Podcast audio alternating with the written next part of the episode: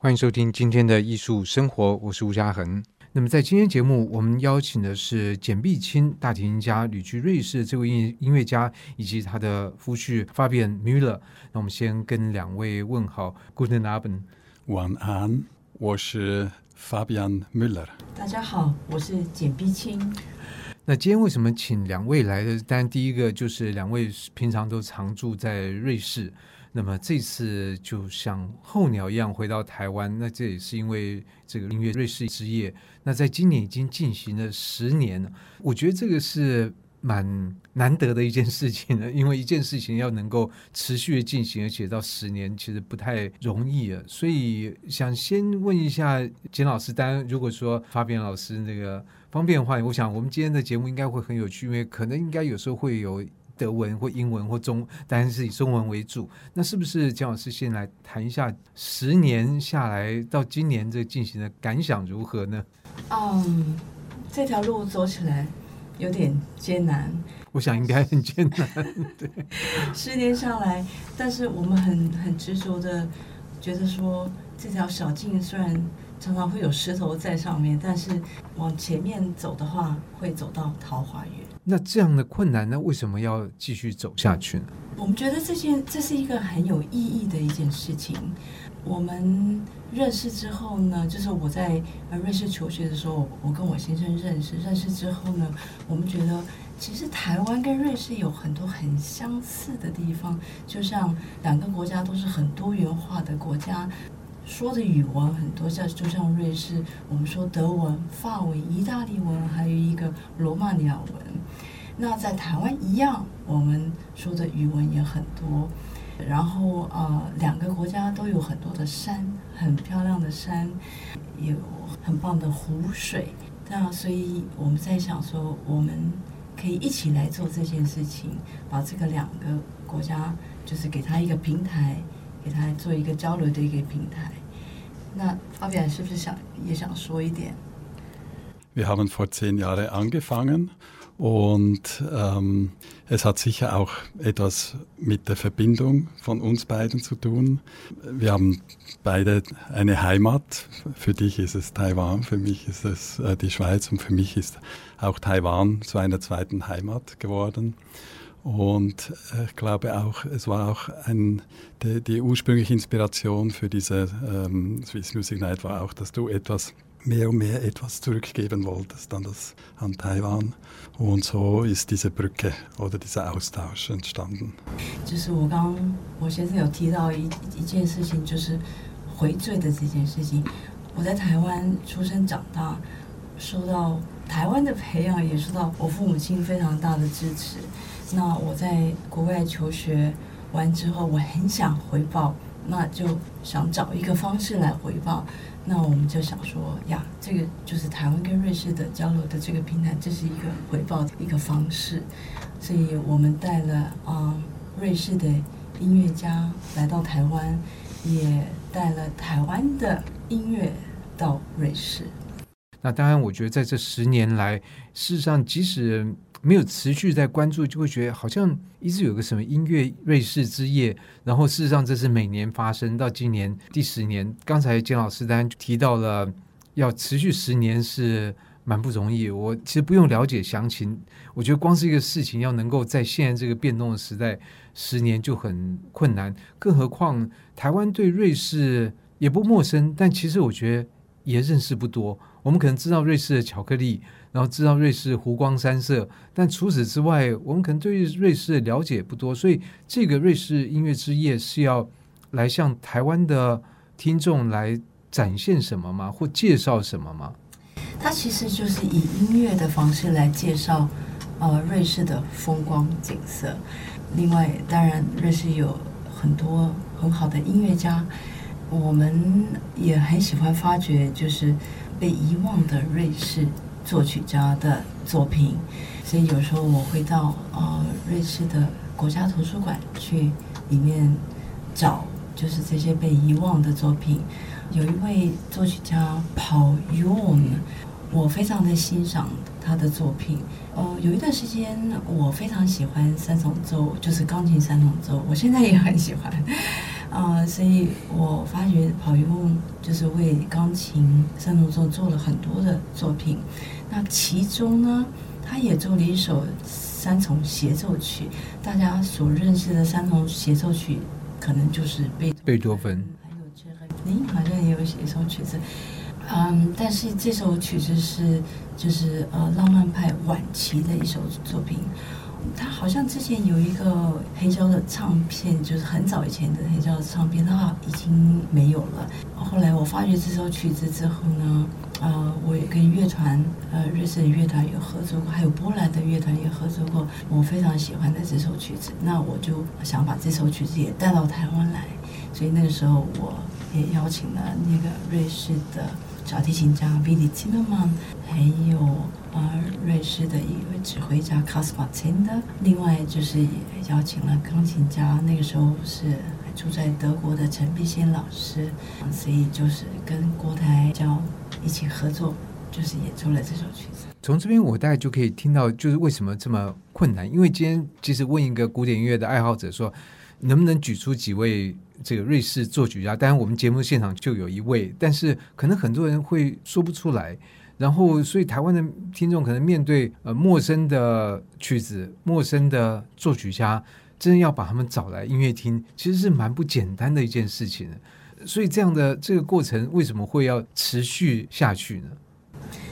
对，是一个蛮难的工作，但呃，我们在音乐瑞士之夜也跑用的音乐也好像在三年已经介绍过三次。那这次也会演出，所以每次介绍的他的那个组合都不一样，所以就希望大家有机会认识他。对，对对，就是如果大家错过了某一次，那现在还有机会来认识他。那今年要演出的曲子是一个双小提琴还有钢琴的一首曲子。那这首曲子其实它是一个很长的曲子，它有三集。但是我们现在会演出它其中一集里面的几首。那既然提到这是一个双小提琴的这个作品，我想今年在这个十年，一般呢我们就觉得十是一个大的数字嘛，因为一方面它是一个整数，二方面它也是一个数字的累积，所以在今年其实演出的阵容是蛮坚强，是不是？蒋老师顺带来介绍一下，在今年的这个音乐瑞士之夜的参与的音乐家。今年我们邀请到呃瑞士小提琴家。Sebastian Bohren，他是一个新生代，就是还应该说是中文是新生代，就是非常非常响亮的一个小提琴之星。那他得过很多的奖，嗯，在欧洲也常常做巡回，也得过了金弓奖，就是弓就琴弓的弓。对对，就是做琴类给音乐家的一个奖。呃，这位小提琴家他还没有来过台湾，所以希望大家这次有机会来听他的演出。Sebastian Bon。那另外一呃一位瑞士音乐家是一个木笛的演奏家，是在国际上非常有名的一位木笛演奏家，叫 Maurice Steger。对，Steger 其实这几年跟台湾蛮密切，也多次来台湾。我想很多喜爱木笛音乐的人应该都对他不陌生，而且他的技巧非常非常的高超哦。是。所以我非常希望大家来听听他的演出。那这次，呃，他也会呃做一首就是亚洲首演的曲子，这是我先生为他写的一首曲子。所以作曲家就是 Fabian 为他特别来写的。嗯，ja, ich ich durfte dieses Stück schreiben für ihn und das Zürcher Kammerorchester. Es war ein Auftrag. Und Maurice Steger hat äh, vier alte Tänze gefunden aus Engadin und aus äh, italienischen Schweiz und hat mich gefragt, ob ich mit diesen Melodien etwas schreiben würde. Und das interessiert mich sehr, weil Volksmusik ist ein wichtiges Interesse von mir seit meiner Jugend. Äh, und so habe ich dann diese Fantasia Folkloristica geschrieben. 我先生刚才有提到民族音乐，嗯，民族音乐。 对我们来说是很重要的一块。好像记得我还在台湾求学的时候，那个时候大家好像比较看重古典音乐，我我的感觉是这样。但是我到了国外之后呢，我倒是发觉了民族音乐。其实我们听的贝多芬、舒伯特，或者是莫扎特，它里面都是民族音乐，它有民歌在里面，然后它把民歌套上了古典音乐，变成了大家熟悉的旋律，但是它的由来是民族音乐。所以我们在音乐瑞士之夜其中的两届也有介绍了啊，瑞士的。民族音乐，记得那次是不是有这个 Alpenhorn 阿尔卑斯山的号角也有用到？对对对，其中这个乐器也有用到，还有就是 Appenzeller Musik，我们说 Appenzeller Streichmusik，嗯，就是 Appenzeller 区的弦乐的一种一种组合。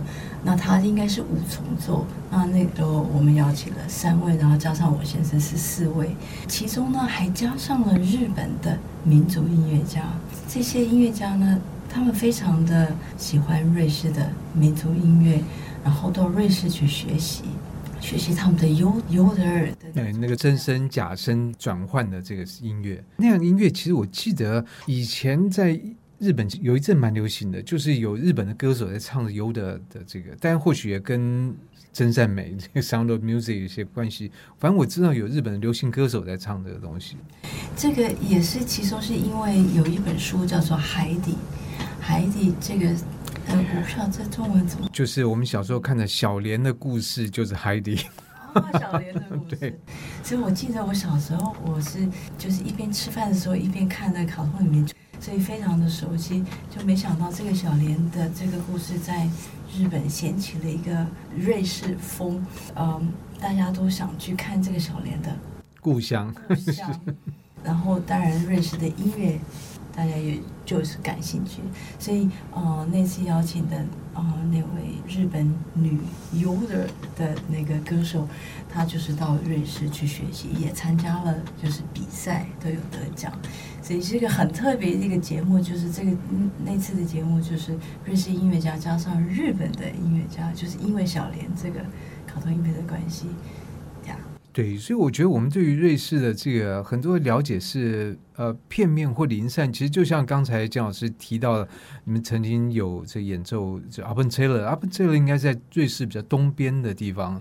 就我的印象所及，但第一个我也想请问那边的音乐到底听起来像怎么样？因为就我的经验所及，Appenzeller 的 cheese Käse 味道非常的重。我不知道 Fabian 你喜欢 Appenzeller 的 cheese 吗？我很喜欢，很喜欢。对我来讲有点嗯，有点太强了一点。我记得它哦，它有一种很特别的那个臭袜子味。是你手摸到的话，一个礼拜都洗不。是手摸到是手会黏黏的，所以那个地方音乐有什么特色吗？对，这个地方的音乐要请我先生来说，因为他对民族音乐非常有研究。嗯，Appenzeller Musik ist eigentlich die einzige wirklich ungebrochene Tradition von Volksmusik in der Schweiz. Und was speziell ist, ist eben gespielt mit Streichinstrumente mit einem Hackbrett. Das ist so ein bisschen einzigartig in der Schweiz, diese Kombination. Und äh, ja, es ist eine wunderschöne Musik, die ich seit meiner Kindheit eigentlich auch selber spiele. 哦，他提到的这个 Hackbrett 这个乐器，就有点像中国的扬琴这样子的乐器，所以是一个敲击的，是一个敲击的乐器。嗯，就是 Appenzeller 的民族音乐，它是一个没有中断的一个传统。那 这个音乐很特别的地方，就是他用这个哦，就像中国的扬琴，那在瑞士所谓的 h a k p e 跟弦乐器的一种组合。那它的组合呢，他们呃是两只小提琴，一把大提琴，一把低音大提琴，还有就是这个 Hackbrett 扬琴。所以这样一个比较特殊的声响的这个组合，所以我想在音乐瑞士之夜这样十年的累积下来，这等于是一扇窗子，就让我们可以一窥呃瑞士音乐的一些面相，而这些面相可能有当代的作曲家，但也有稍微前面一点。那当然，另外也提到，在今年会有两位音瑞士音乐家来，同时在台湾也有一些在地的音乐家，像优秀的音乐家参与这次的演出。是的，这次有邀请到啊小提琴。家薛志章老师，也有中提琴家何君衡老师，还有低音大提琴邱以轩老师，还有大键琴家蔡家璇。大键琴家对蔡家璇老师，那另外还有钢琴家简美玲老师。是，所以这样的一个组合，就每年实际上都会。或者说基本上会以瑞士跟台湾的音乐家同台演出为基本的构想吗？对，在台湾我们是希望就是做到这样子的交流，就是台湾音乐家跟瑞士音乐家同台的演出。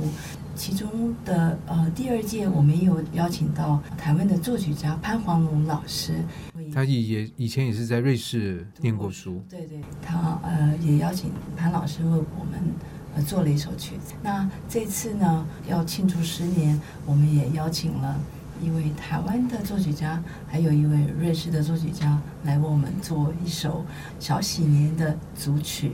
那这一首曲子，我们邀请到洪建慧老师，还有另外是瑞士的作曲家 Oliver Washby。那我们给这两位作曲家同样的一个，也就是两首曲子，可以这样说，就是一首是台湾的民谣，那另外一首是那个瑞士的民谣 Du Du Dang，还有另外瑞士的民谣就是 Logik vom Berg und Tal，这个翻译起来。呃，可以说是看到壮丽的山谷。那两位作曲家都在这两首曲子里面有不同的嗯的想法，也有作曲的技巧，所以希望大家一起来听这首世界首演的曲子。听起来蛮有趣的，因为一个是壮丽的山，然后丢丢党讲的是火车穿山洞，所以呢，这两个都有山的要素在这个里面。那所以，当然，我想这样的一个。就瑞士跟台湾之间在音乐上面互相了解这样的一一件事情，会在简必新老师跟他的瑞士的夫婿发变，你们本来就是一个台湾跟瑞士合作的一个组合，所以这样的音乐上的联系，我想还会再继续下去。那么也希望透过这节目的介绍，能够让大家更多的了解这些瑞士的作曲家，同时也能够看到简必新老师以及发变在这样的音乐交流上面所做的努力。那当然，如果有机会能够欣赏他们的演出，也不要错过。谢谢大提琴家简碧琴老师以及作曲家法比安今天接受访谈，也谢谢大家的收听。Feeling Dank，谢谢，谢谢。